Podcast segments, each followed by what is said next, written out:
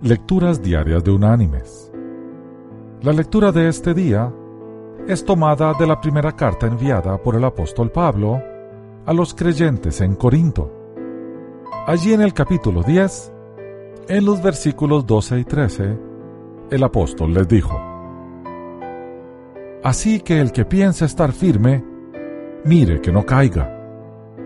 No nos ha sobrevenido ninguna prueba que no sea humana, pero fiel es Dios, que no os dejará ser probados más de lo que podéis resistir, sino que dará también juntamente con la prueba la salida, para que podáis soportarla. Y la reflexión de este día se llama Saltar para vivir. Si bien los delfines son los campeones de saltos en el mar, son incapaces de saltar para escapar de las redes de pesca flotantes.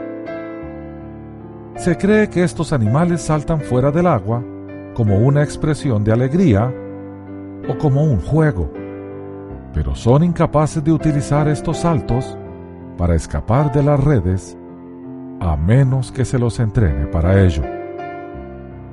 Esto incluso le sucede a las orcas, que son fácilmente atrapadas con la simple utilización de la red de superficie.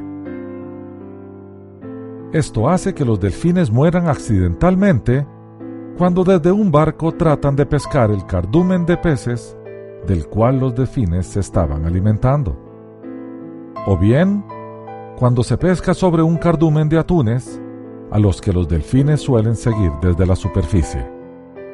Esta pesca no sería tan accidental, ya que el barco que está realizando la maniobra puede ver a los delfines y podría, de querer hacerlo, formar un seno en la pared para que los delfines escapen.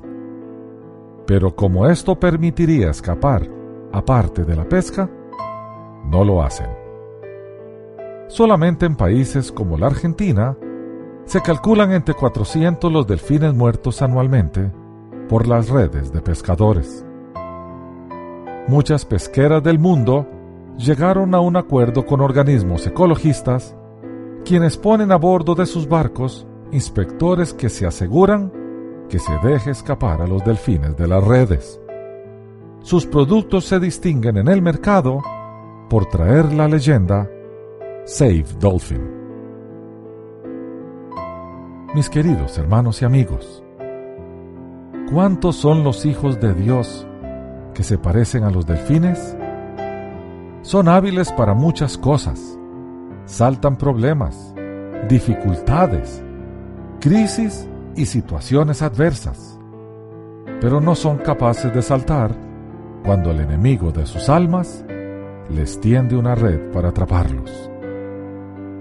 En América Latina, se estima que cada día caen 10 líderes notables del cristianismo ante las tentaciones del sexo, dinero o fama. Que el Señor nos dé discernimiento cada día y ponga colirio en nuestros ojos para que podamos estar alertas y saltar la red que el enemigo sutilmente quiere tender. Es probable que con nuestras fuerzas no lo logremos, pero con las de nuestro Señor sí. Que Dios te bendiga.